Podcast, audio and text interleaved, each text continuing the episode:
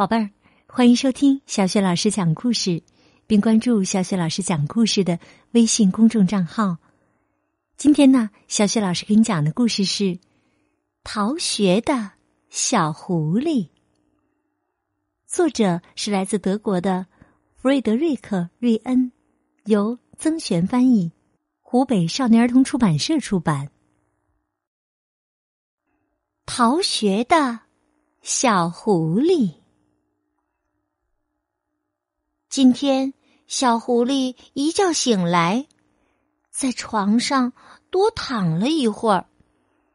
他觉得待在被窝里是那么的舒服。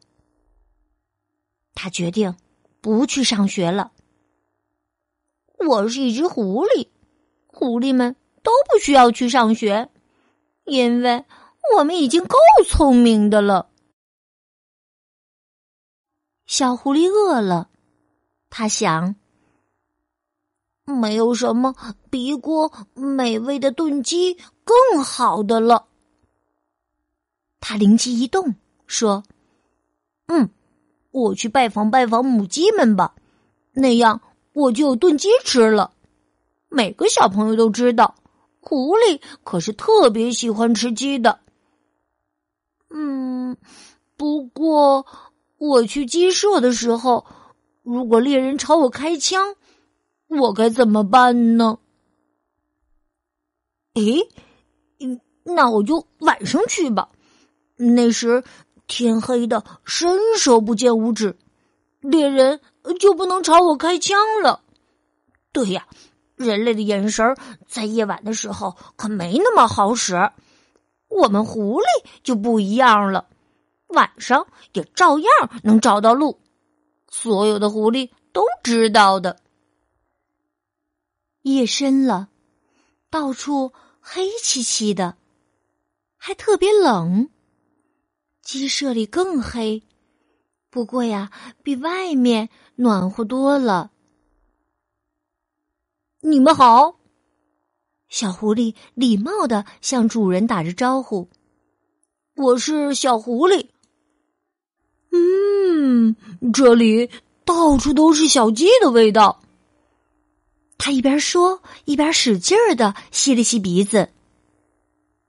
母鸡退后一步，谨慎的说：“我想我也闻到狐狸的味道了。”你好啊，小狐狸，请问你来这儿做什么呢？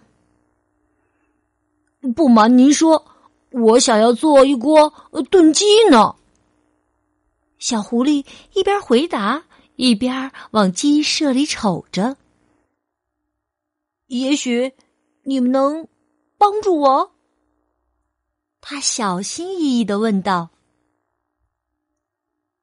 母鸡们不安起来，互相间窃窃私语。小狐狸等了一会儿，不耐烦的问：“现在？”我能得到一只母鸡了吗？母鸡们友好的说：“你先进来坐一会儿吧，我们可以先聊会儿天吗？”小狐狸礼貌的点点头，小心的在鸡舍的横栏上坐了下来。母鸡们故意的往前挪了挪。一只母鸡声音沙哑的说：“我们当中的一只啊，非常愿意跟你回去，成为你美味的鸡汤。”说完，他就冲着小狐狸的耳朵大声的咳嗽起来。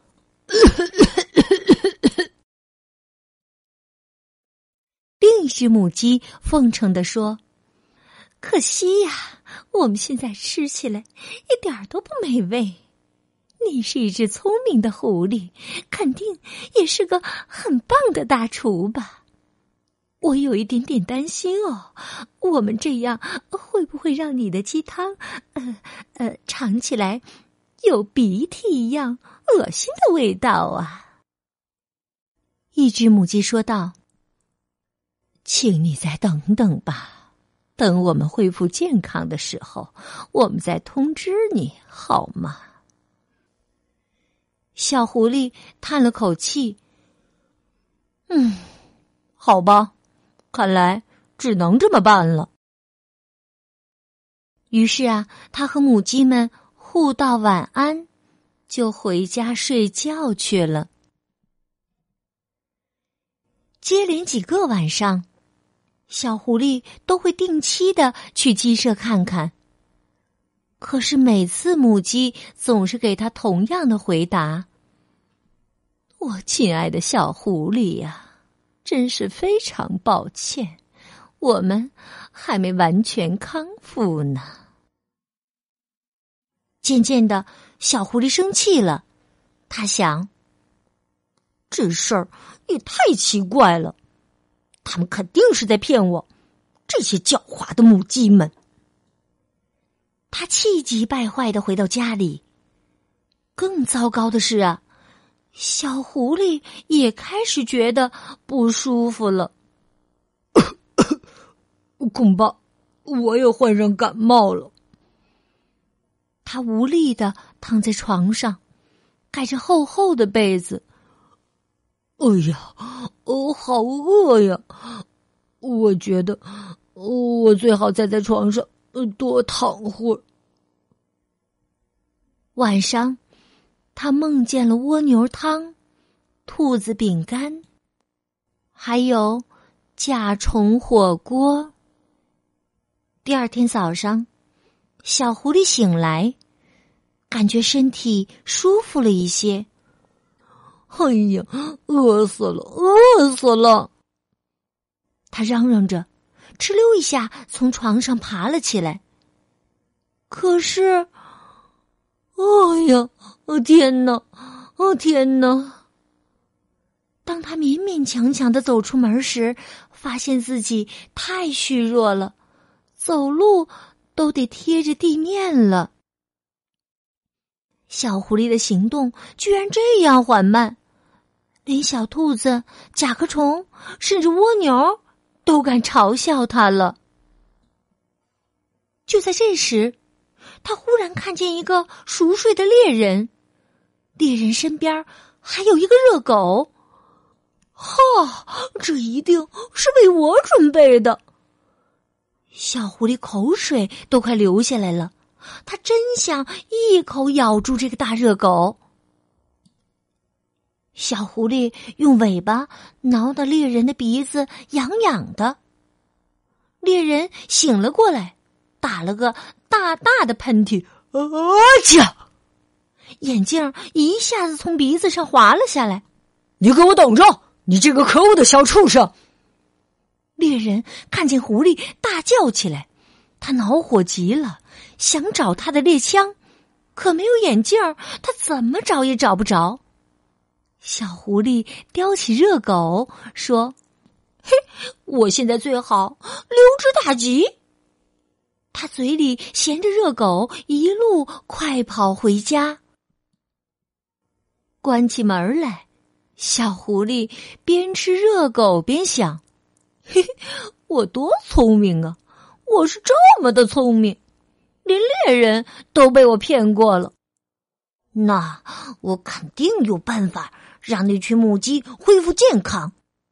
看来明天晚上我应该再去拜访拜访他们。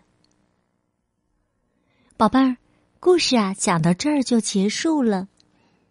那你觉得自以为聪明的小狐狸再去拜访母鸡会有什么结果呢？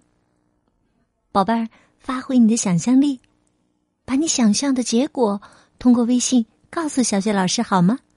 小雪老师的微信公众号是“小雪老师讲故事”。通过微信啊，还可以听到小雪老师所讲到的所有的精彩的绘本故事和成语故事呢。好，宝贝儿，下一次的小雪老师讲故事中，我们再见吧。